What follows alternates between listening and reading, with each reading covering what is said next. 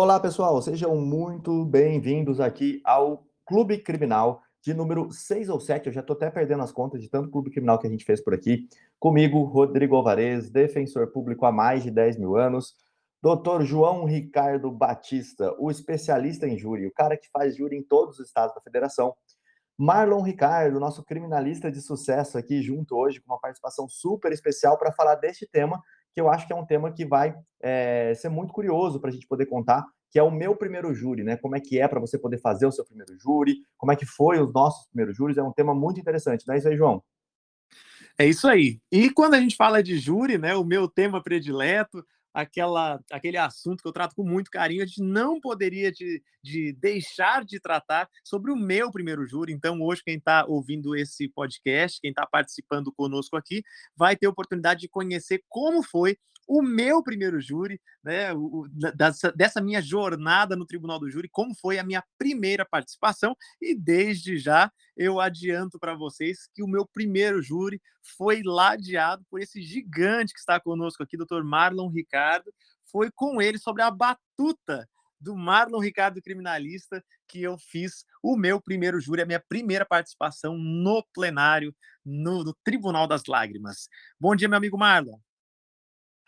Bom dia, pessoal. Prazer imenso estar aqui com vocês de novo, conversando, trocando ideia a respeito de um tema tão importante que é, muitos criminalistas têm medo de fazer o primeiro júri, mas traz memórias maravilhosas. Como eu digo sempre, meu amigo João Rodrigo, eu estava lá no dia que o mosquitinho do Tribunal do Júri picou o João Ricardo Batista. Eu vi ele batendo no braço dele matando o mosquito.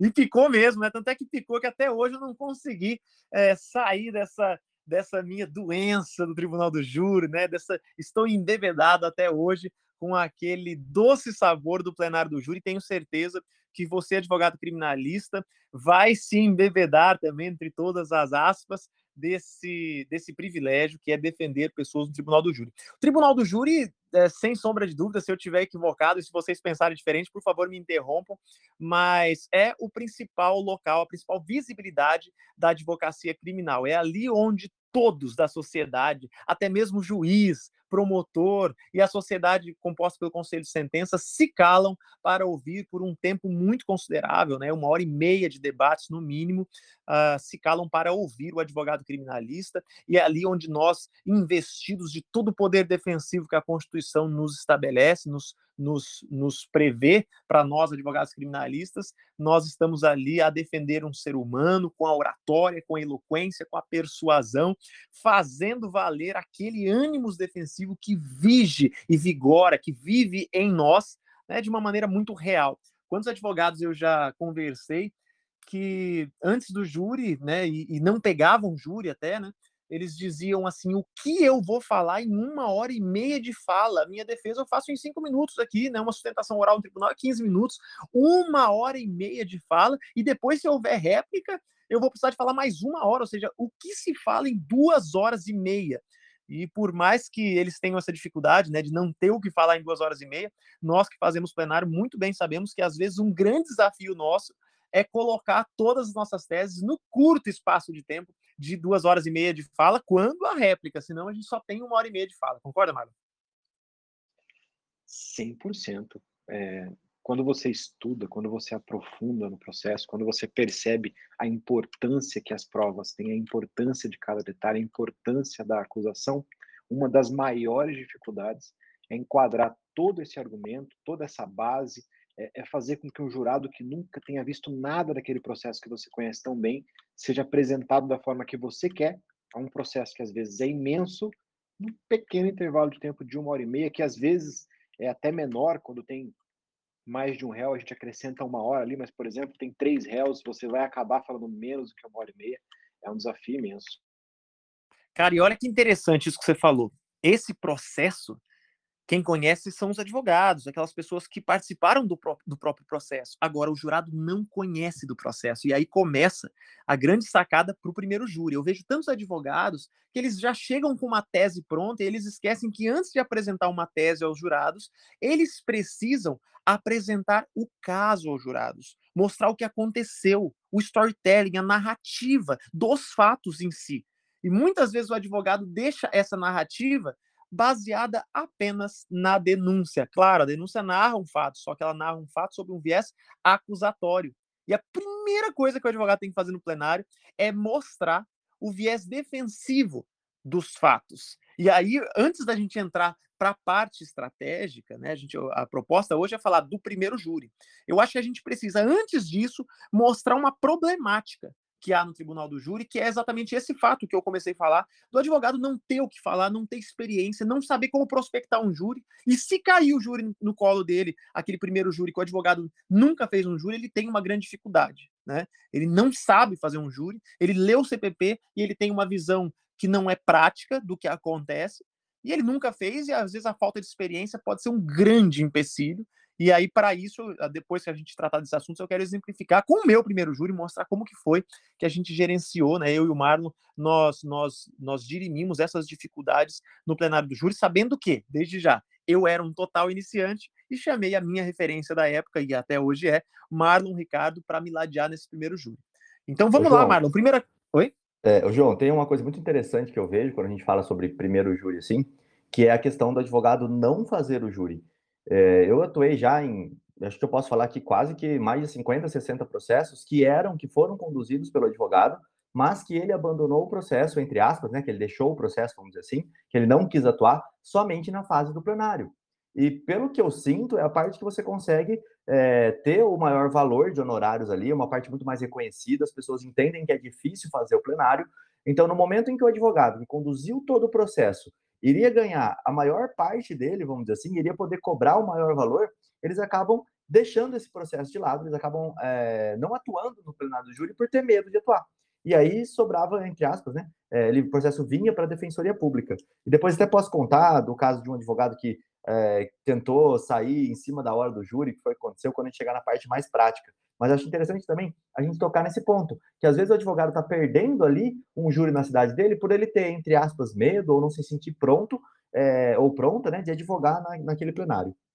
Perfeito, Rodrigo. Inclusive, cara, o que acontece? Muitos dos meus, dos meus parceiros de júri, os advogados que me chamam, são advogados que estão exatamente nessa condição.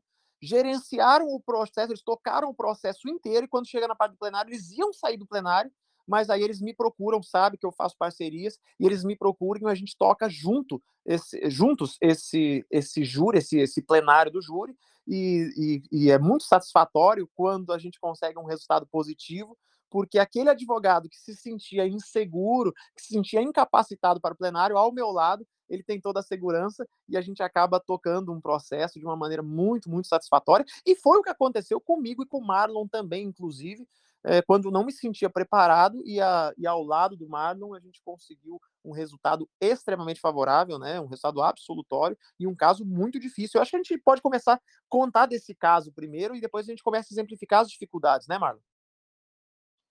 Com certeza, o Rodrigo falou de um ponto importantíssimo. Você também, a insegurança às vezes limita o advogado de fazer o plenário enquanto essa insegurança ela pode se resolver com uma maneira muito simples, como o João optou por fazer, como tem N pessoas que optaram por fazer, como eu, se eu tivesse tido essa oportunidade, eu comecei a advogar em uma outra época, esse negócio de advocacia colaborativa não existia, então você não tinha como olhar para alguém e falar, vou fazer um júri com essa pessoa, porque é, é impossível, as pessoas que você admirava jamais iriam fazer alguma coisa para te ajudar, mas às vezes somente de ter alguém lá que você sabe que tem um pouco mais de experiência que você, que você sabe que já passou por aquilo e mais oportunidades, é o suficiente para levantar o quanto você é bom e você ficar livre para você falar como você quiser, do jeito que você quiser. Não é quando você chama alguém para fazer júri com você, não é incompetência, não é uma prova de incompetência, ao contrário, é uma prova de que você para entrar naquele momento você tem que se sentir seguro e mesmo você sendo competente, mesmo você sendo uma pessoa preparada tecnicamente, o João quando fez o primeiro júri comigo era um puta cara preparado tecnicamente, você conversava com um cara de direito, ele tirava basicamente todos os conceitos, ele sabia de tudo, mas ainda assim, no momento de colocar o pé no plenário, ter a segurança de alguém ao seu lado foi uma decisão que ele tomou e eu creio que é uma decisão que eu tomaria hoje se eu tivesse a oportunidade de fazer o primeiro júri nesse momento. Olha que legal, só para corroborar o que o Marlon acabou de dizer, eu vou contar como que foi o meu caso. Eu me sentia, aquele meu primeiro caso, eu me sentia muito preparado para o meu, meu primeiro plenário do júri, conhecia todo o processo, conhecia a parte técnica, mas eu não tinha experiência alguma. Eu não conseguia, pelo menos, imaginar todas as possíveis imprevisibilidades que surgem do plenário, que surgem do caso, que surgem da preparação. As imprevisibilidades de um 479, depois que passa aquele, aquele exíguo momento, aquele exíguo prazo de apresentar uh, aqueles documentos que serão explanados em plenário. Então, eu não conhecia a parte prática, eu só conhecia uma teoria. E aí me chegou no escritório um caso muito difícil, um caso onde havia acontecido dois plenários de forma antecedente do mesmo caso. Tá? Então, o autor dos fatos inicialmente imputado pelo Ministério Público era outra pessoa, eh, a não ser o nosso cliente. Essa primeira pessoa, houve um plenário do júri que imputou autoria para esse, esse terceiro, ele foi condenado, a defesa recorreu, houve um segundo plenário onde ele foi absolvido. E aí, então, o Ministério Público, na terceira tentativa de imputar autoria, imputou para o nosso cliente, não para aquele primeiro indivíduo, para o nosso cliente. E eu fui procurado, e eu não tinha a experiência necessária para júri, era um caso muito difícil, com muitas páginas, era, beirava 4 mil páginas porque dentro daquele processo, fora o processo do nosso cliente, tinha a cópia dos outros dois processos que, os, os outros dois procedimentos de júri que sopesavam contra aquele terceiro. E a gente foi para. E aí eu assumi esse caso, uma acusação muito séria, que supostamente o cliente teria executado a queima-roupa com disparos né, na, na, em região letal. E a nossa tese era negativa de autoria não teria sido nosso, o nosso cliente. Ok, a tese eu sabia identificar, conhecia do processo de cabo a rabo, mas eu não sabia como estruturar uma defesa, nunca tinha passado por aquilo, eu não sabia como estruturar uma oratória, não sabia como me preparar para o plenário, que é o momento decisivo. Foi então que eu decidi chamar a minha referência na época, e até hoje é, Dr. Marlon Ricardo, para me acompanhar, para me ladear no tribunal do júri, para direcionar aquela defesa, para que eu pudesse segurar nas mãos de alguém que era muito mais experiente que eu, para que eu não fosse surpreendido. Eu acho que o grande problema do advogado iniciante é ele não conseguir prever o que pode acontecer, e até mesmo o advogado muito experiente, ele não consegue prever tudo. Mas ainda que aconteça algo imprevisível no plenário, o advogado mais experiente, ele sabe gerenciar, ele sabe superar aquela adversidade, porque ele já experimentou daquilo em outras situações. Então foi, foi o primeiro momento onde eu decidi colocar o Marlon Ricardo, né? ele aceitou esse desafio comigo, e ele e nós começamos a nos preparar para aquele plenário que se aproximava, né, Marlon? É, o que dessas 4 mil páginas é importante? Não tem como você falar é, de 4 mil páginas em uma hora e meia, eu, eu, como professor, eu posso te falar, você pega 10 páginas de uma preparação de aula e você fala dessas 10 páginas por duas horas. Então, você, 4 mil páginas é uma coisa impossível de falar em uma hora e meia, a não ser que você separe o que efetivamente é importante. E nesse primeiro júri, é, é, nesse júri, João, eu lembro muito bem que teve um detalhe que foi fundamental e que o Ministério Público ele não só virou alvo dele à toa, ele os depoimentos mudaram, né? Então todo mundo passou a acusar o nosso cliente. Né?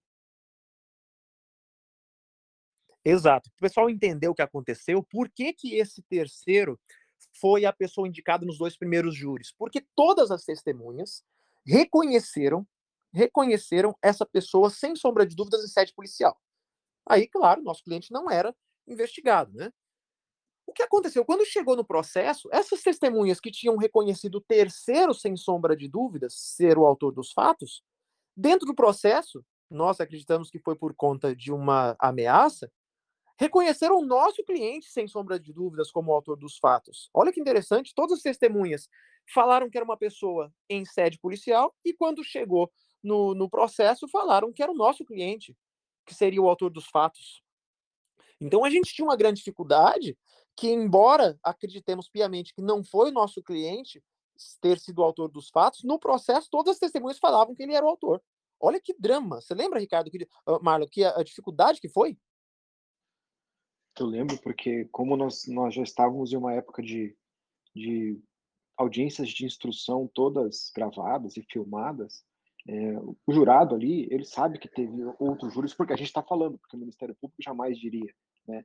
Mas ele, o que é apresentado para ele pelo promotor é um depoimento de uma pessoa dizendo foi ele, eu reconheço, eu vi, era ele que estava lá, foi ele que matou. E aí você já entra num plenário onde uma pessoa foi absolvida antes, então já tem o peso disso em relação ao promotor, porque o promotor vai dizer, não, passou por aqui, teve um processo, e ainda assim o cara foi absolvido. Ele não vai falar da primeira condenação, ele vai falar da absolvição. Teve uma condenação, depois teve uma absolvição, essa absolvição mostra que ele era inocente, mas aqui a gente tem um culpado. Aqui a gente tem alguém que está todo mundo apontando o dedo, todo mundo acusando. E aí veio o, o que é, eu creio que foi a nossa maior dificuldade naquele momento, que era desconstruir esse ponto, desconstruir o ponto que é tem um monte de depoimento contra. Por que, que está todo mundo acusando? Por que, que todo mundo está acusando esse cidadão? Quais são as outras provas que existem além dessa acusação para que a gente possa colocar isso para o jurado de maneira sintética, de maneira clara, de maneira tranquila. Eu creio que essa foi uma das maiores dificuldades. Depois a gente tem que até falar um negocinho que eu acho muito importante, João, mais para o final, que é a mesmo você, à época, é, com, com experiência zero em relação ao plenário do júri, a responsabilidade pela absolvição foi sua, porque apesar de ser o momento que eu estava falando, a tese que foi a principal tese, que foi o que foi acolhido, e o argumento que foi usado para aquilo ser acolhido naquele momento partiu de você.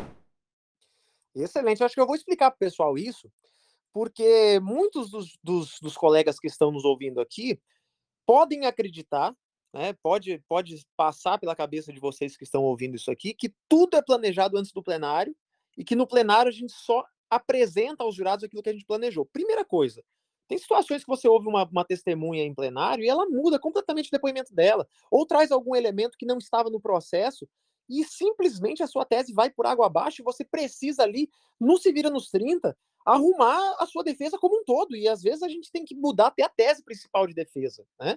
Então, por isso a importância de ter um advogado mais experiente contigo, para ele poder gerenciar essa situação, porque se acontecer isso, você fica de mãos atadas, simplesmente. Naquele plenário, que no, naquele nosso primeiro plenário, Marlon, olha que interessante que o Marlon está trazendo. Nós tínhamos uma contradição de depoimentos, tá? As testemunhas diziam em sede policial que seria uma pessoa, e em sede de juízo seria outra. Primeira coisa, não basta só mostrar a contradição e tentar de alguma maneira colocar dúvida nos jurados para que, né, mostrar a dúvida que era aparente naquele caso e indo para o réu absolvê-lo. Eu acho interessante sempre a gente mostrar os motivos pelos quais aquela contradição existia. Não basta falar de uma inocência ou falar de uma culpa, deve falar dos motivos, das emoções. É isso que faz o jurado mudar de opinião, ou pelo menos confirmar a opinião que ele já tem no sentido absolutório. E naquele momento, a gente tinha, como o Marlon falou, um promotor que falava, bradava. Esse autor que a defesa tenta colocar a, a punição foi absolvido no júri anterior. Para além disso, todas as testemunhas dizem em juízo que o cliente dele deles é o culpado. Ah, mas na sede, em sede policial eles falaram que era outra pessoa. Aí ele abriu o artigo 56 e falava: o juiz formará sua convicção a partir da, da, livre apreciação da prova, não podendo se fundamentar exclusivamente nos elementos de inquérito. Aí o inquérito não vale mais. Né? Porque lá no inquérito falava que era outra pessoa que teria sido o autor dos fatos. Mas, ali no estudo, aquelas 4 mil páginas, tinha uma página, uma página que endossava os fundamentos do réu. E essa página, a, a ideia de mostrar ela, surgiu no plenário. Claro, nós conhecíamos todas as páginas do processo. A gente conhecia aquela página. Mas foi lá no plenário que as coisas foram se juntando, o depoimento das testemunhas, o interrogatório do réu, tudo aquilo foi se amoldando e a ideia surgiu do plenário. Que página era essa? Pois bem, o réu falava que tinha sido ameaçado. Ameaçado. E a gente falava que as testemunhas teriam sido ameaçadas também, ameaçadas durante a, a sua, a, a, o procedimento do, do, do júri, né, do processo, e mudaram a sua opinião. Falar, mudaram de réu. E olha que interessante, dentro do processo, o réu tinha uma imagem que ele levou para a delegacia de forma prévia, que tinha um saco enrolado numa pessoa, né, uma, uma ameaça uma ameaça que mostrava, né? Ele tinha prova da ameaça, ele levou em juízo. E a gente trouxe lá no plenário essa manifestação do réu de forma prévia, mostrando que ele havia sido ameaçado. E a gente tinha uma prova da ameaça para mostrar que a possibilidade da testemunha ser ameaçada também era uma possibilidade real, crível, muito plausível para aquele momento. E esse ponto tinha passado batido por mim, porque eh, apesar do, do Não, não tem experiência, não tem nada que resolva você conhecer 100% de um processo. É impossível. Um processo de 4 mil páginas, você conhecer 100% é impossível. Tem como você ter um olhar mais clínico, tem como você se organizar mentalmente, você usar a experiência que você tem para você poder encontrar o que é mais importante, mas sempre vai passar alguma coisa. E aí tem quando passa alguma coisa tem dois riscos. Primeiro, passar alguma coisa contrária, você e o promotor usar, e você tá ali perdido sem saber o que fazer porque você nem sabia que aquilo existia.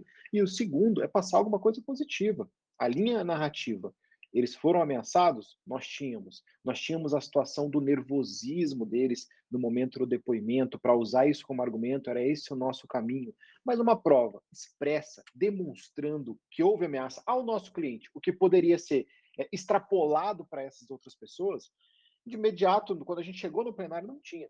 Isso que o João falou é uma coisa muito importante, pessoal.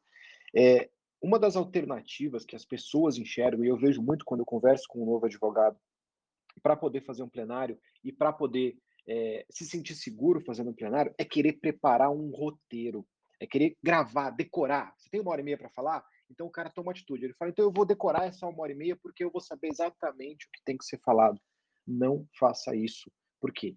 É muito simples. O promotor ele pode, com um argumento, derrubar a sua uma hora e meia de decoreba. Um argumento pode fazer com que você perca tudo que você preparou. E aí, se você está indo só com a decoreba, se você está indo só com aquele argumento feito ali, preparado e colocado, a possibilidade de você ficar completamente perdido ou perdida e isso fazer com que o seu cliente seja condenado é imensa. Olha, inclusive o Marlon citou no roteiro, eu acho que a gente já pode entrar nesse aspecto também. É, por mais que o advogado não pode engessar sua fala, ele precisa prever todos os argumentos que ele vai sustentar em plenário, mas também prever os contra-argumentos que possivelmente venham a, a, ser necessários a partir da fala do promotor. Então, como eu faço? Primeiro, eu organizo ideias. Quando a gente vai conversar alguma coisa com o jurado, mostrar um fato, depois mostrar as teses, a gente tem que, susten a gente tem que estruturar esse nosso roteiro de fala. Eu não estou falando para você engessar a sua tese, não estou falando para decorar nada, muito pelo contrário. No meu roteiro, todas as minhas sustentações são roteirizadas, eu coloco sempre por gatilhos mentais. Então, por exemplo, eu não vou colocar uma frase, um parágrafo para ler na hora, até porque se você, você não vai ter tempo para ler um parágrafo inteiro sem interromper a sua própria fala. Então, o meu roteiro ele é uma sequência de palavras soltas. Por exemplo, eu tenho ali no meu roteiro cumprimentos. Nos cumprimentos, eu tenho uma série de cumprimentos. Eu não vou cumprimentar primeiro o jurado e depois cumprimentar o juiz. Então eu coloco uma série, uma, uma sequência. Depois dos cumprimentos, tem uma palavra no meu roteiro que chama Homem-Aranha. Lá no meu roteiro, hoje, se você ver um roteiro de júri meu, vai estar escrito Homem-Aranha. E eu lembro que isso foi uma, uma, uma palavra que o Marlon Ricardo ele se impressionou. Ele falou: o que, que é esse negócio Homem-Aranha aqui no meio do roteiro? Né? E, e, e aí, esse, esse, essa palavra, essa, essa, esse Homem-Aranha, é só para lembrar de uma fala que eu falo que gira em torno de cinco minutos. O, o filme Homem-Aranha ele fala uma frase bem interessante, ele fala grandes poderes vêm acompanhados de grandes responsabilidades. E eu falo para os jurados, tem um filme que eu gosto muito que tem essa frase, e hoje Vossas Excelências têm um poder enorme nas mãos de julgar o destino do ser humano, julgar o que vai acontecer com os filhos dele, se os filhos dele vão crescer com pai ou sem pai, julgar se, se ele vai amargar na cadeia pelos próximos anos. Isso é um grande poder.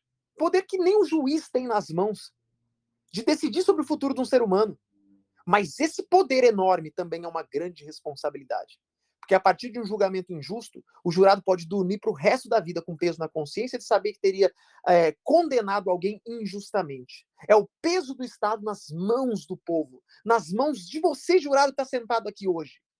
Esse poder acompanha-se de uma grande responsabilidade. Olha só, tudo isso que eu estou falando aqui, a partir de uma palavra, Homem-Aranha. É o gatilho mental. É aquela palavrinha que você não vai precisar de ler um parágrafo inteiro. Imagina eu escrevendo um parágrafo inteiro, que grandes poderes, me acompanhar de grandes responsabilidades, futuro do, do indivíduo. Se eu fosse ler isso aqui, eu não teria condição de repassar isso para os jurados de uma maneira automática.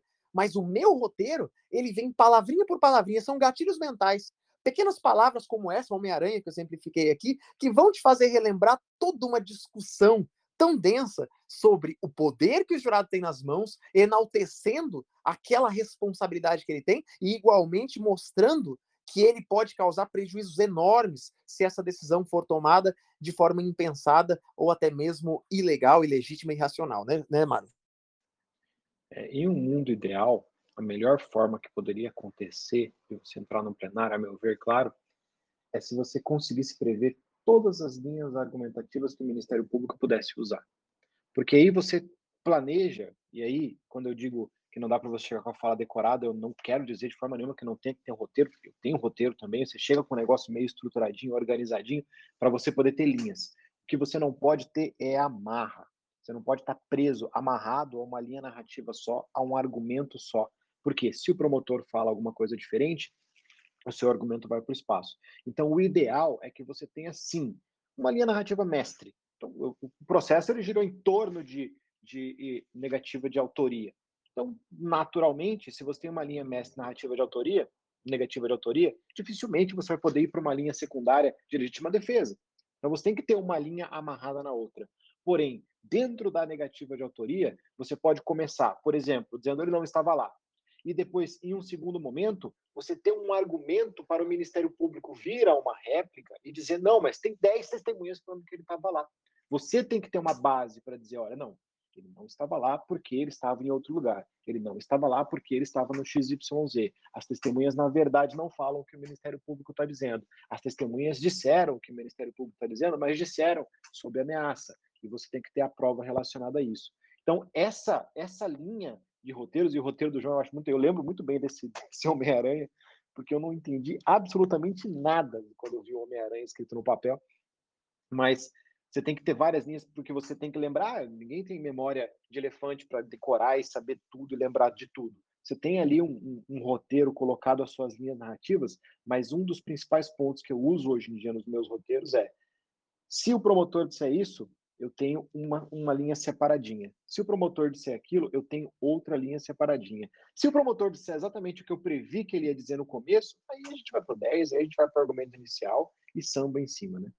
O melhor que interessante que você falou, está preparado para o contra-argumento. Eu lembro muito bem da, do nosso primeiro júri, que a gente atuou de uma maneira onde o Marlon fazia quase um papel de assistente de acusação de um promotor e eu fazia papel de defesa. E quantas vezes o Marlon ele previa possíveis argumentos acusatórios e me colocava na parede.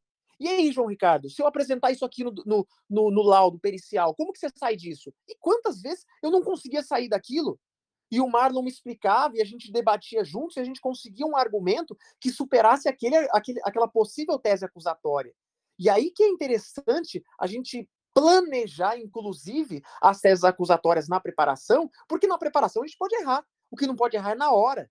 Então, muito importante uma preparação em conjunto também. Desde já falo que o primeiro plenário eu nunca faria sozinho, e o Marlon também disse que não faria sozinho aqui, né, se tivesse tido essa oportunidade. E sugiro a vocês não fazerem mesmo, mesmo o primeiro plenário sozinho, justamente por isso. Com duas cabeças, um pode acusar, o outro pode defender, vocês podem pensar juntos, e é importante você imaginar todas as possíveis nuances acusatórias que surgem do seu processo a partir do momento que você conhece o seu processo, né?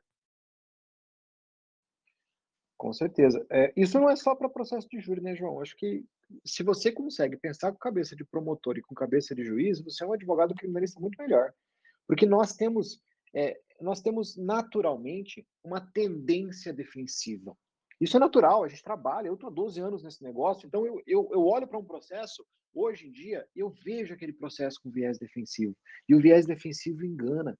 O viés defensivo faz com que um argumento ele seja fantástico, ele é maravilhoso. Como que vão contestar esse argumento? Eu tenho a prova, eu tenho a base, mas no júri eles vão contestar esse argumento. Se você não prevê como esse argumento será contestado, pode ser que o promotor seja bom. E o promotor, sendo bom, ele vai derrubar o seu argumento com uma palavra, às vezes, com uma coisa que não tem nada a ver com o processo, puxando um ponto bíblico, puxando uma história, puxando uma metáfora ele derruba a base do seu argumento e ele vai para o espaço, o argumento que na sua cabeça, porque você não pensou como promotor, era um argumento maravilhoso, era um argumento impossível de ser contestado. Então a gente tem que aprender a pensar com cabeça não só de promotor, mas também com cabeça de juiz. Como lá no, no plenário juízes são pessoas, são pessoas variadas, fica um pouco mais dificultoso pensar com a cabeça deles. Mas, no mínimo, no plenário, pensar com a cabeça do promotor é fundamental.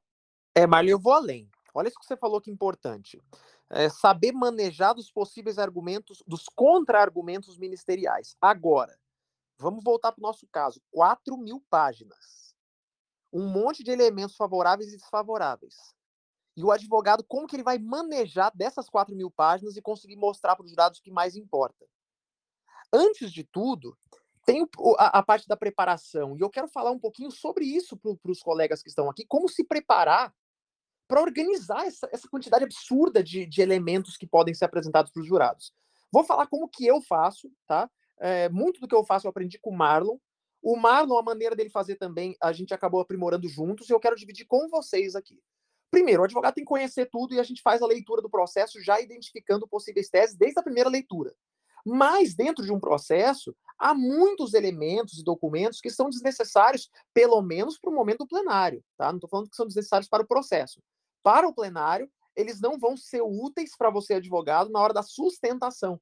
Então, primeira coisa que eu digo para o advogado, compra um programa de PDF. Primeira coisa tá? Para quê? Você, eu pelo menos eu faço isso. Eu pego o PDF do processo, se ele não está digitalizado, eu digitalizo, coloco no programa de PDF, no programa é, que é específico para você editar PDF. Então você vai na primeira página, você vai lá, geralmente a primeira página tem a denúncia, mas tem estados que a denúncia está lá no meio do processo. A denúncia, fundamental que tenha a denúncia para você saber aonde o promotor é, fundamenta, por exemplo, uma, uma qualificadora, ele fala, olha, a qualificadora do motivo fútil consistente em, e aí ele vai falar o porquê. Ok, denúncia não precisa, não, é, é, importante ter. Mas e aquelas teses, um despacho, alguma coisa que fala para citar não sei quem, aquelas, aquelas certidões de, de, de, oficial de justiça falando que citou uma testemunha que já apareceu no, no plenário mesmo, já tem o depoimento dela lá, né? Então tem algumas coisas que não são necessárias. Então a primeira coisa que eu faço já na minha primeira leitura é uma limpeza do processo. E nesse PDF, nesse editor de PDF, você consegue tirar do processo todas aquelas folhas que são só meros carimbos, despachos ordinatórios, né? Aquelas, aquelas, aquelas folhas que não são necessárias. Então, já faço a limpeza do processo, pelo menos aquilo que é muito, é, sabe, flagrante, que eu não vou utilizar no plenário, eu já faço nas primeiras leituras. Então, eu limpo o processo, né? E a partir do momento que eu leio uma segunda, terceira vez, eu vou vendo que algumas coisas no processo são desnecessárias. Até mesmo, né, é, documentos que parecem importantes, lá para o plenário não são. Então, o advogado tem que limpar esse processo. Para que limpar? Para ele ficar com volume menor. Para ele conseguir colocar tudo isso dentro de uma impressão frente e verso, que ele consiga, de alguma maneira, saber manusear na hora e não ficar lá com 10 volumes em cima da mesa e na hora ele vai perder esses volumes.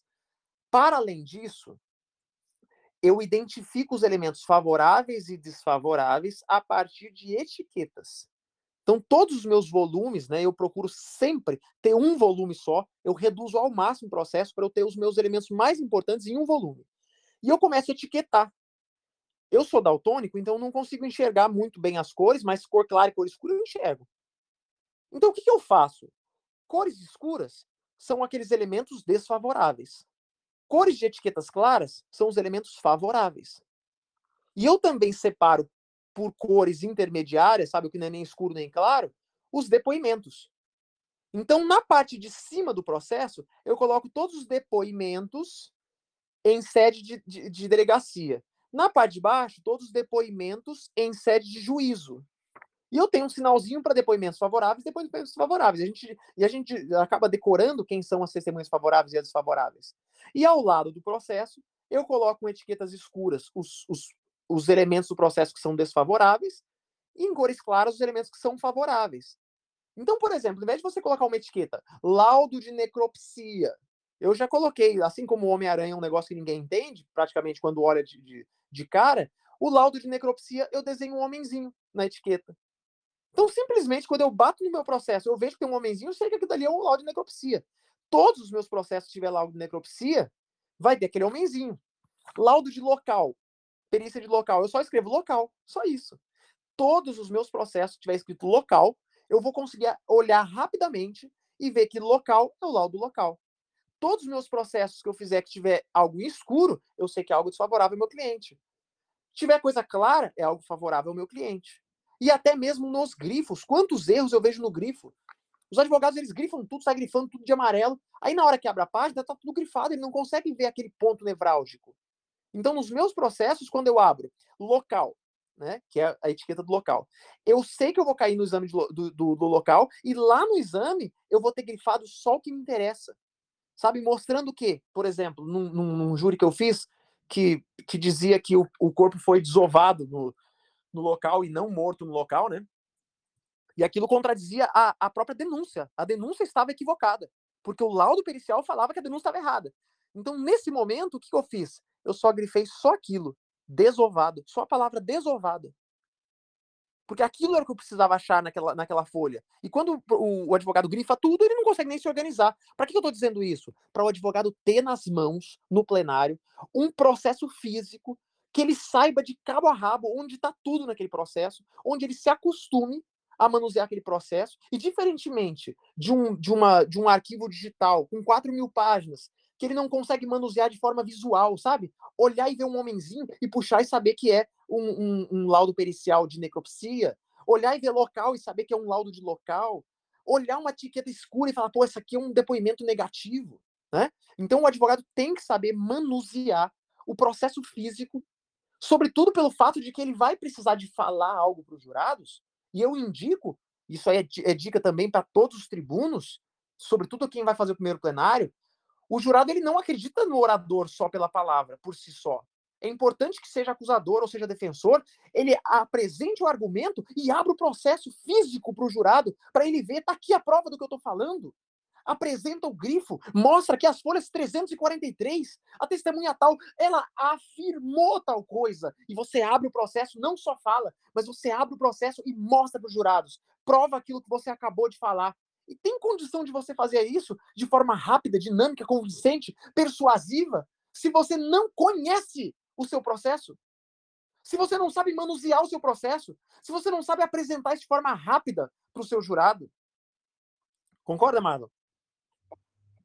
Com certeza, porque eh, você preparar o processo, para você ter um processo, não cuidado com o pessoal toma cuidado com uma coisa. A gente está dizendo, ó, você tem que ter o seu processo.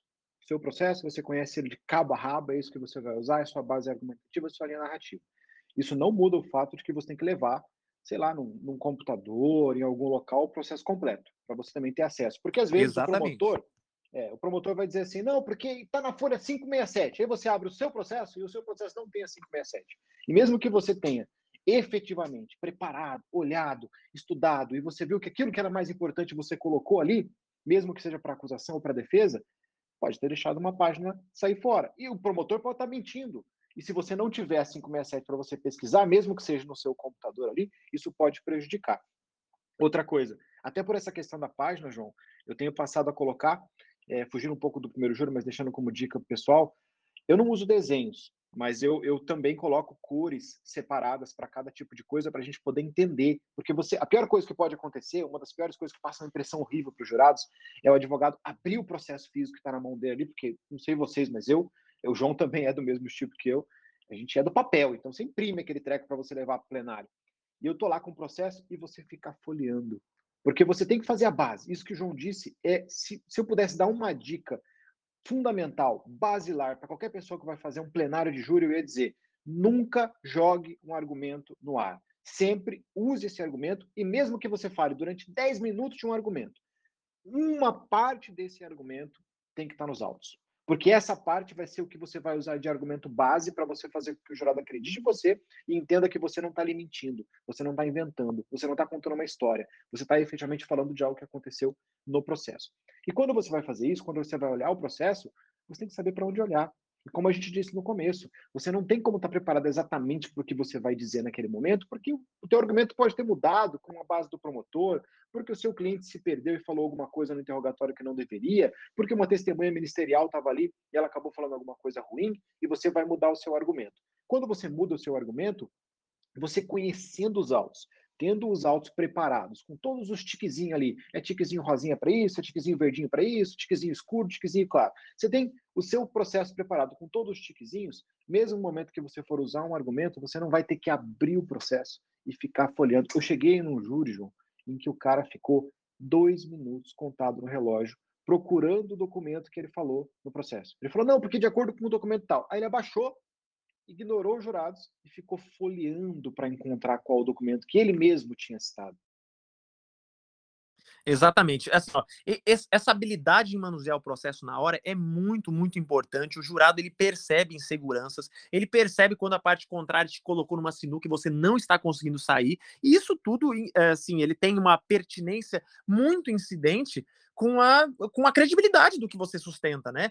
Uh, antes do argumento ser crível, eu acho que o próprio tribuno ele precisa ser confiável, acreditável, né? Tem que ser crível, tem que ser uma pessoa que passa essa credibilidade e o jurado percebe quando você está inseguro e quando você, né, de alguma maneira, teve o seu, o seu argumento totalmente descredibilizado frente a todos. Isso é um grande problema do plenário e que não tem como prever. Tem como você se preparar, claro, estando com o processo todo anotado, todo etiquetado, sabendo tudo do processo. Marlon, nós estamos chegando aqui em, em 44 minutos de discussão e eu quero abrir a fala para o pessoal, porque porque gente, um, um, dos nossos, dos nossos, das nossas características aqui do Clube Criminal é a participação. Isso aqui dá tema para a gente conversar mais uns dois encontros. Já te convido, Marlon, para a gente falar mais sobre esse nosso primeiro plenário e também estratégias para primeiro plenário. Mas eu não posso deixar de, de, de oportunizar a palavra aos nossos colegas. Então já está aberto aqui a doutora Melina, que está desde o começo com a mão levantada. Eu vou abrindo a palavra aos poucos para o pessoal aqui. Mas antes de mais nada, é, eu, eu, aviso o pessoal aqui, por favor, para ser dinâmico, né? Para a gente não ser prolixo. Então, fale o seu nome, eh, qual a sua atuação, onde você atua e, e a sua pontuação, né? Se você quer agregar, trazendo a sua experiência, ou se você quer fazer uma pergunta. Então, participem, só peço que a gente não adentre em casos práticos, porque a gente não vai ter tempo de discutir casos práticos aqui ou contar episódios, experiências de forma muito demorada. A palavra está com você, doutora Melina. Boa tarde, doutores. Sempre uma honra estar aqui diante de, de pessoas tão ilustres. Boa tarde, colegas. Sou Melina Maciel, atuo aqui em Campina Grande região. É, quanto ao primeiro júri, eu ainda não tive a felicidade de fazer um. Recentemente fui contratada por um cliente para atuar na VEP e ao ler o caso dele, fui como, fiquei muito interessada. Né? Ele está sendo acusado de ter matado o irmão, enfim. E aí, duas perguntas é, é, é surgem se eu posso me oferecer, entre aspas, pro bono, porque ele tinha dito que não ia ter advogado, que não teria como pagar. E ele aceitando, como eu faço uma parceria? Como eu encontrar um parceiro que é, é, é, queira também atuar comigo pro bono? Muito obrigada. Excelente. Marlon, responde primeiro se ela pode, eu respondo a segunda parte da pergunta sobre parcerias. Beleza. Claro que pode. Não só pode, eu diria deve. Porque você, a melhor forma de você conseguir experiência no júri é fazendo júris. Então, se você puder e tiver a oportunidade, chega no cliente, aborda. Eu vou contar para vocês o que eu já fiz na minha vida para fazer júri. Eu já peguei pauta de júri de, de 30 dias ali, aquela pauta naquele mês, olhei os processos, olhei processo por processo, falei, putz, esse processo aqui eu acho que tem uma chance, que eu posso fazer, que eu posso ter uma boa atuação. E eu fui lá no presídio, bati na porta do presídio e falei, olha, meu nome é Marlon, sou advogado, gosto muito de fazer júri, eu escolhi o seu processo, porque o seu processo ele vai ter uma destinação bacana, eu acredito na sua inocência, acredito que pode ter um resultado legal, eu gostaria de fazer seu júri. E eu não vou cobrar de você para fazer isso, porque eu vou usar aí, você usa o argumento que você puder usar. Se é o seu cliente, você pode fazer isso por caridade. Fala para ele, olha, não, fiquei compadecida com o, a sua situação, eu entendo que você precisa de uma defesa aguerrida, precisa de uma defesa que efetivamente vai ter um resultado, tem a possibilidade de ter um resultado para você, e eu vou fazer de graça para você, porque eu acredito, eu conheço sua situação, eu sei que você tem dificuldade. Então eu vou fazer isso para você. Eu entendo que você deve fazer isso, principalmente no começo da carreira, porque a gente precisa fazer o máximo de juros que a gente puder. E eu digo mais, eu acho que o cliente ele tem que ser, o cliente não, o advogado, ele tem que ser muito honesto com o cliente. Se um cliente desse olha para o doutor e fala: "E aí, quantos júris você fez?" Eu acho que antes dele fazer essa pergunta, você tem que mostrar para o cliente, falar assim: "Olha, tá vendo que eu conheço o processo de cabo a rabo? Conheço todo o processo. Então, antes de mais nada, não pega processo de advogados, né? Só aqueles que estão na defensoria está ajudando a defensoria, né, a desafogar um pouco eles que têm muito trabalho. Mas assim, conheço todo o seu processo. Você está vendo como que eu estou argumentativo, como que eu sei, eu sei argumentar. Eu só não tenho experiência. Então é, é uma dupla confiança. Você vai precisar de confiar em mim, que eu vou fazer uma excelente defesa com toda a minha, minha garra, mas eu não tenho né, a experiência necessária, mas eu quero ter. Então o que eu espero de você não é nem pagamento. Eu espero que você conte para aquelas para as outras pessoas a defesa que você teve. e desde já não prometer resultado. Então, primeira coisa, eu acho que é plenamente possível fazer isso que o Dr. Marlon está fazendo, falando, né? É, já fiz no meu começo, fiz muito poucas vezes, porque eu comecei a ter muitos resultados, eu comecei a ter resultados, poucos resultados surpreendentes no começo e tomaram repercussão muito rápido no, no meio aqui do Mato Grosso do Sul e até nacional, né? E aí eu, eu acabei tendo muitos e muitos clientes, assim, foi uma avalanche logo nos primeiros plenários. Mas, assim, foram resultados muito surpreendentes. O Marlon acompanhou isso. A gente teve a, esse primeiro, esse, esse meu primeiro caso junto com o Marlon, a gente teve uma absolvição de um, de um indivíduo que já estava, né, era o terceiro plenário do mesmo caso, um caso muito difícil, muito grande, então teve uma, uma, uma boa, foi, foi bem visto essa minha primeira, essa primeira atuação, e a segunda atuação eu absolvi um réu confesso, né, então você vê, não dá nem para acreditar que isso é possível, mas aí ah, foram resultados muito surpreendentes e acabou tomando uma visibilidade muito grande. Então o que se busca com essa, com esse caso, com o, com o que a doutora tá, colocou aqui, é, é exatamente isso, ganhar visibilidade sabe? Mostrar para ele que é uma boa opção para ele colocar uma advogada que não tem júri, mas que tem uma habilidade enorme de argumentação e de, e de, de dedicação ao caso. Agora, com relação a parcerias, como que eu sugiro fazer essa parceria? A parceria ela não surge simplesmente de uma proposta, até porque eu duvido que uma proposta pro bono para um advogado mais experiente vai ser muito é, convidativa. Né? Imagina só, tudo bem, doutor, que é referência no júri, vamos fazer júri comigo aqui, só que você não vai ganhar nada, né? Acho que muito pelo contrário, eu acho que ela vem de uma relação. E antes de ter uma proposta com o Marlon, eu tinha uma relação de confiança, de amizade com o Marlon e mostrei para ele, né, muito embora no nosso júri não foi pro bono, mas mostrei para ele que ele ia ganhar menos do que um processo que ele cobra, porque o Marlon cobra cobra um valor né, significativo, considerando o renome e a história que ele tem aqui no Mato Grosso do Sul e nacionalmente. Então eu mostrei para ele, muito embora você vá ganhar menos do que você ganha, poxa, isso aqui é em nome da nossa amizade, da nossa parceria, e esse relacionamento ele surgiu muito antes desse plenário, né? Então sugiro que a primeira coisa para fazer uma parceria é ter contato com aquelas pessoas que você você acha que possam ser seus parceiros de júri de uma maneira prévia, ou seja, uma relação de confiança. Agora, todos sabem que eu faço parceria com advogados no Brasil inteiro, porque o meu modelo é muito diferente de. É um, é modelo muito diferente né, de parcerias, que os advogados simplesmente eles só participam se ele estiver ganhando financeiramente. Eu acho que a partir do momento que eu ganho visibilidade junto com o colega, na localidade do colega, primeiro, eu não tiro uh, o, o, o, mercado dele. Muito pelo contrário, eu não tenho condição de fazer instrução e tocar processo no Brasil inteiro. Eu preciso de um parceiro lá do outro lado, né? E tendo esse parceiro, eu faço questão de, de, de fazer com que ele apareça o máximo possível, justamente porque quanto melhor ele for visto pela sociedade civil, jurídica e carcerária, mais a nossa parceria vai render. Então, a única coisa que eu peço para o colega é: nós vamos nos preparar, vamos, vamos é, buscar ser vistos aqui na localidade, só peço a sua fidelidade para que a gente faça júris sempre juntos, né? Mas a partir do momento que você convida alguém né, como eu ou qualquer outra referência, doutor Marlon, qualquer, qualquer pessoa que você acha que, que possa ser um parceiro seu de júri, vocês têm que ganhar visibilidade juntos. Você vai atribuir para o colega o seu possível nicho de mercado, a sua fidelidade, e esse colega vai te ajudar com a experiência dele, com, com, a, com a habilidade técnica no plenário, e juntos vocês crescerem, crescerem é, mutuamente. Né? O grande problema que eu vejo em parcerias são advogados que eles só querem sugar do colega mais experiente, quando ele consegue a experiência necessária, ele abandona o colega, né? ou seja, o mais experiente ele não ele não recebe nada em troca. Então, sugiro que qualquer parceria, qualquer sugestão de parceria, que você sugira algo em troca. Seja a sua fidelidade, seja os possíveis clientes que vão surgir a partir daquele momento, seja alguma ajuda que você vai dar para ele. Não precisa nem ser financeira, tá? Uma ajuda em outros processos. Então, eu acho que tem que ser uma via de mão dupla. Não é só você que ganha. Você tem que arrumar alguma maneira de propor algo que seja vantajoso e lucrativo para ambas as partes, lembrando que lucro nem sempre é dinheiro. É, só uma dica a mais aí. Hum. pergunta, chega na pessoa. Não se limita porque você acha que ela vai dizer ou não. Já pensou se o João lá atrás, lá em, em, quando ele foi fazer o primeiro júri, tivesse, como ele disse para vocês, eu, ele já sabe que eu cobro bastante para fazer um júri, ele já sabe que eu cobro, ah, porque eu estou há muito tempo no mercado. Se ele tivesse pensado na cabeça dele e falasse, não, Marlon eu conheço, mas puxa vida, o Marlon não vai aceitar porque ele cobra muito. E nem tivesse falado comigo. Teríamos perdido essa oportunidade. Eu não teria visto o mosquitinho picar o João. Então chega e fala com a pessoa. Tem muito advogado. E eu, eu te digo que os advogados mais antigos e que atuam em processos mais complexos, em processos de grandes operações, eles, eu te falo por experiência própria.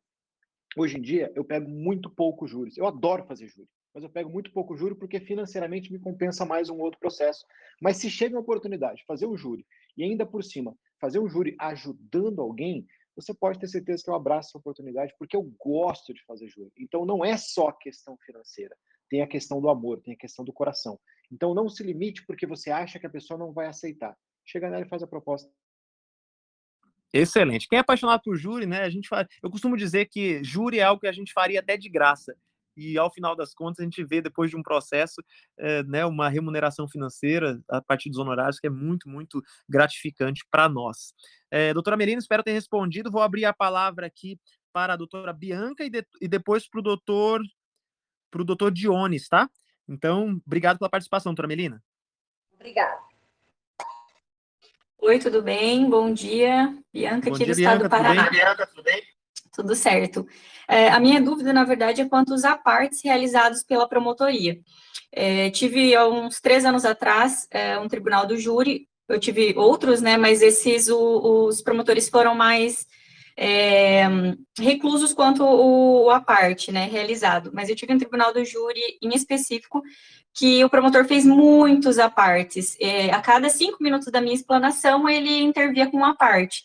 E os apartes dele eu via que era para eu não conseguir terminar minha linha de raciocínio.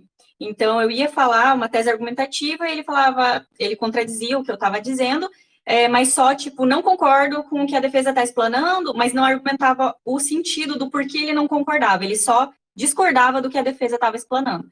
E a voz dele era muito estridente, muito superior à minha, então, quando eu ia contra-argumentar ou pedir para ele, né, é, sossegar com os apartes, em específico, é, a minha voz não chegava à, tonalidade da dele, então eu ficava apagada, não conseguia contra-atacar. E naquela, naquele tribunal do júri em específico, uh, o juiz que estava presidindo uh, só falou que deixava o negócio rolar, ele não intervia. Então, ficou bem difícil a explanação da defesa. Aí eu tinha uma outra colega também, a gente se eh, fomos juntas, né? Estávamos lá na, na defesa, e a gente, tipo, tipo contra-argumentando ele o tempo inteiro intervindo. Eu queria saber como talvez reagir quando, se isso eventualmente acontecer de novo né? Se tem alguma coisa que eu possa fazer para intervir quanto a esses apartes exacerbados. Tem, sim. Doutora, é o seguinte, peço até que desligue o microfone para não dar o retorno ali, enquanto, enquanto não fala. Olha só, o artigo 497 do CPP prevê os apartes, os apartes têm que ser regulamentados, tá? Mas, a despeito do que a lei fala, eu, eu, eu costumo mostrar para o jurado essa possível falta de educação e até mesmo de respeito para com os jurados, a partir de partes desnecessários que não têm a finalidade para qual, na qual, do, do qual a lei propõe-se, na, qual a lei propõe o aparte. Então, eu muitas vezes, quando começa a acontecer isso, primeiro que eu não faço apartes desleais. Então, nunca alguém, um promotor, vai poder olhar para mim e falar assim, ó, mas você também foi, você também fez a mesma coisa na sustentação? Muito pelo contrário.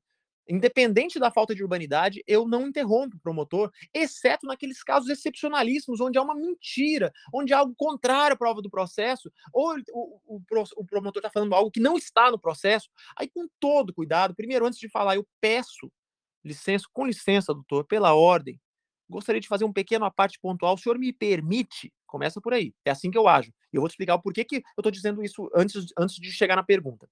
É, e aí, a partir do momento que o promotor permite, né, ou o juiz eh, acaba, acaba intervindo, em qual página do processo está isso, doutor? Porque aqui no meu processo eu não identifiquei. Né? Então você vê que é com toda educação, quando necessário, mas raramente eu faço a parte. Por quê? Já nos meus cumprimentos com o promotor, eu digo para ele: o senhor deve ter percebido que em nenhum momento a defesa o interrompeu. Não só em educação para o senhor, mas como pra, com, com respeito para os jurados que precisam ouvir a, as manifestações de maneira ininterruptas. Os jurados precisam ouvir todos os argumentos de acusação e, de igual modo, os argumentos de defesa. E aí eu, eh, eu começo a argumentar com o jurado e mostrar para o jurado que aqueles apartes eles não têm objetivo processual válido, lícito, é só para atrapalhar. E quantas vezes eu falei em plenário, desde criança, minha mãe me ensinou que quando um burro fala, o outro baixa a orelha. E o que depender desse burro aqui, o senhor não vai ser interrompido nenhuma vez. Independente de urbanidade e reciprocidade. E os jurados estão muito atentos aqui para saber quem está buscando a justiça e quem está querendo atrapalhar por si só a parte contrária, né? E aí, é, dessa maneira, você consegue mostrar para os jurados quem está mal intencionado. Agora, tem uma situação, como você está dizendo, que você não consegue sustentar. Você olha para o pro, pro promotor e fala, doutor, o senhor teve uma hora e meia para falar, não é possível que o senhor não conseguiu falar tudo que o senhor tinha falado em uma hora e meia, o senhor precisa interromper reiteradamente a defesa. Considerando isso, excelência, eu peço que o senhor regulamente os apartes. E a regulamentação de apartes já aconteceu com promotores que são desse jeito. O promotor regulamenta, o juiz regulamenta quatro apartes, por exemplo. Feito a primeira parte, a defesa defere. Feito a segunda parte. Quando dá no quarto a parte, já fez todos os apartes regulamentados pelo juízo, simplesmente a defesa não, não autorizo. E aí você vai requerer do juízo para que ele não interrompa. Fala, doutor, eu não estou conseguindo defender o meu réu de tantas interrupções. Os apartes regulamentados já foram exercidos. Os apartes têm momento, em três minutos para o aparte, né? Acrescido no final. Então, o aparte não é simplesmente interrupções desempreadas. Eles precisam ser regulamentados. Então, se você conhece esse promotor, já peça desde o início da, da sessão. Excelência, por favor, regulamente os apartes, como eles acontecerão, quantos são, como que vai acontecer no seu plenário, até, até porque é pela, pela presidência do juízo que se faz as regras do plenário, né? E aí eu, eu sugiro toda e qualquer interrupção da mesma maneira que ele interrompeu, conste em ata. Grave a sua sustentação, é, registre minuto tal, interrupção tal. Consta na ata cada interrupção. Um promotor desse vai ter uma ata que ele interrompeu durante 35 vezes, por exemplo. Né? E aí isso aí pode ser objeto de recurso, inclusive, tá? É, essa é a maneira com que eu sugiro superar essa dificuldade de plenário. Promotores que são extremamente deselegantes e não nos oportunizam o direito de fala, mesmo tendo eles falado de forma ininterrupta por uma hora e meia. Infelizmente, isso tem acontecido muito. Tem diminuído, mas tem acontecido bastante. Eu uso o mesmo argumento do João. No começo do meu plenário, eu, eu, se eu, eu conto nos dedos de uma mão. Eu tenho 12 anos de profissão. Não faço ideia de quantos juros, porque eu não conto. Mas eu conto nos dedos de uma mão quantas vezes eu fiz a parte. E normalmente, quando eu começo a minha fala, a primeira coisa que eu falo após cumprimentar o Ministério Público é isso que o João disse. Eu falo, olha, eu não faço parte em respeito à fala do Ministério Público, em respeito ao fato de que cada um aqui tem que ter seu momento. Eu acredito no que eu vou dizer para os jurados aqui, então eu não preciso atrapalhar o que o promotor está falando para convencê-los. Isso já cria um peso na cabeça do jurado. Mas eu vou contar um negócio que aconteceu comigo há uns dois anos atrás, uma promotora que não me conhecia e ela estava chegando na cidade, eu nunca tinha feito nenhum júri com ela, e eu acho que ela olhou para minha cara, eu tenho meus, meus 18 anos, mas eu tenho cara de 12, ela olhou para minha cara e falou assim, esse moleque aqui acabou de chegar, então eu vou pegar ele numa parte. E ela começou a atrapalhar, atrapalhar, atrapalhar, atrapalhar, e fazia parte, fazia parte. Chegou um certo momento que eu parei de falar. Eu parei de falar, eu parei de rebater, eu deixei ela falar, falar, falar, falar, falar. Quando ela terminou de falar, isso, quando eu percebi que ela ia ser descontrolada em relação aos apartes, quando ela terminou de falar, eu virei para o jurado e disse o seguinte, falei, vocês estão vendo a diferença? Uma pessoa que tem educação, ó, minha, meu relógio querendo conversar também. Uma pessoa que tem educação e outra não. Eu não interrompi a promotora em momento nenhum. Eu deixei ela falar porque eu respeito a fala do Ministério Público, eu entendo que ele tem que ter o direito à fala e ela não tem respeito. Não tem respeito por mim, não tem educação que deve, vir de casa e não tem respeito por vocês. Porque se ela tivesse respeito e realmente ela acreditasse no que ela está dizendo, ela não precisaria interromper porque ela teria feito no tempo de fala dela toda a argumentação necessária para aquilo que ela tem que dizer. Pergunta se ela fez alguma interrupção depois disso. Nenhum. Olha, excelente. O que, que o Marlon fez nesse momento? Ele, ele repassou para os jurados essa ideia para que o jurado mesmo, sem ninguém precisar de falar, o jurado mesmo comece a identificar quem é mal educado, quem está obstaculizando a justiça, quem não está fazendo um trabalho leal. Já teve uma situação no júri em Montes Claros, onde um jurado, ao final da sessão, ele olhou para mim e falou assim: doutor, se esse cara, foi assim que ele se, se dirigiu ao promotor, se esse cara te interrompesse mais uma vez, eu ia levantar e ir embora. Aí você me fala, esse jurado votou com o promotor ou com a defesa? Aí fica, fica a pergunta no ar, né?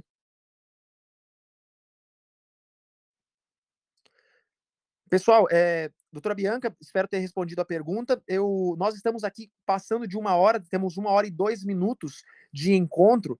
É, peço desculpa aos colegas que não conseguiram participar. Amanhã nós estaremos aqui, sempre da mesma forma, tá? Passou de meia hora de discussão, a gente abre a fala para o pessoal. É, eu quero terminar já por aqui. Estou receoso de ficar muito extenso. A ideia é a gente ter um papo dinâmico, né? um compromisso aqui de no máximo uma hora, de 40 minutos a uma hora diariamente. Então, a gente pode, inclusive, continuar com esse debate. Júri é um manancial de conhecimento, de informação e de possíveis estratégias a serem divididas. Então, não vai ser a última vez que nós falaremos de júri aqui no Clube Criminal. Agradeço a presença de todos os colegas, né, pela pela presença fiel. Hoje aí batemos mais uma vez mais de 200 pessoas assistindo nosso, assistindo, não, ouvindo nosso Clube Criminal e desde já agradeço a presença sempre sempre aqui conosco do Rodrigo Alvarez, o nosso defensor público há mais de 10 mil anos, e Marlon Ricardo, criminalista de sucesso, convidado hoje do nosso Clube Criminal. João, só é, complementando aqui nesse finalzinho, hoje eu fui ouvir mais vocês aí. É, amanhã, não sei se você já tem algum tema, se você já falou com alguém, mas eu convidei o Dr. Bruno, que ele é juiz criminal, para vir falar com a gente aqui, o tema sobre audiências, é, e ele falou que ele poderia vir na quinta que é amanhã. Então, o pessoal já anota aí na agenda que amanhã, é, se o João já não tinha marcado com alguém, vai ter um, mais um convidado especial, assim como o Marlon, que é o Dr. Bruno. Excelente. Bruno Cassiolato, para quem não conhece, é juiz de direito e a gente vai falar sobre audiências. Ele é um monstro. Procurem no Instagram, tá? É criminal e prática, não é criminal na prática, é criminal e prática, tá? Bruno Cassiolato, extrema, extremamente relevante as publicações que ele, que ele faz, e amanhã estará conosco aqui, dividindo dos, dos, das suas, da sua sabedoria conosco aqui no Clube Criminal. Marlon, também muito obrigado aí. Beleza, Rodrigo, muito obrigado. Obrigado pelo convite novamente. Sempre que eu puder, estarei presente com vocês aqui para poder ouvir e, se possível, colaborar com alguma coisa. Obrigado a todos que ouviram. Não esqueçam de fazer aquele print, compartilhar. Marca o João, marca o Rodrigo, marca todo mundo. Fala para as pessoas que isso aqui é legal, que é um projeto bacana, porque se você contribui em plantar sementes, pode ter certeza que na colheita você vai ter uma participação também. Muito obrigado a todos. Agradeço demais a todo mundo que está aqui. Agradeço você, João, principalmente, porque você lá atrás, já faz um bom tempo aí, tá, tá passando o tempo, né? O tempo passa muito rápido. Você teve essa confiança em mim e me convidou para estar lá nesse momento que foi tão importante para você. Ou seja, eu pude fazer parte do seu começo, eu pude acompanhar todo o seu desenvolvimento como um plenarista, eu pude ver você chegar onde você está hoje. Então, eu sou muito grato pela oportunidade de estar com você lá no começo, e você pode ter certeza que o impacto que você teve, mesmo sendo o seu primeiro júri na minha carreira, foi muito grande. Então, muito obrigado a todos e até o próximo. Excelente, obrigado, Marlon. Obrigado a todos que estiveram presentes. Até amanhã no nosso Clube Criminal, o nosso encontro diário aqui, o seu almoço junto conosco. Abração, galera. Obrigado. Apesar que acabou, eu queria só falar sobre o assunto de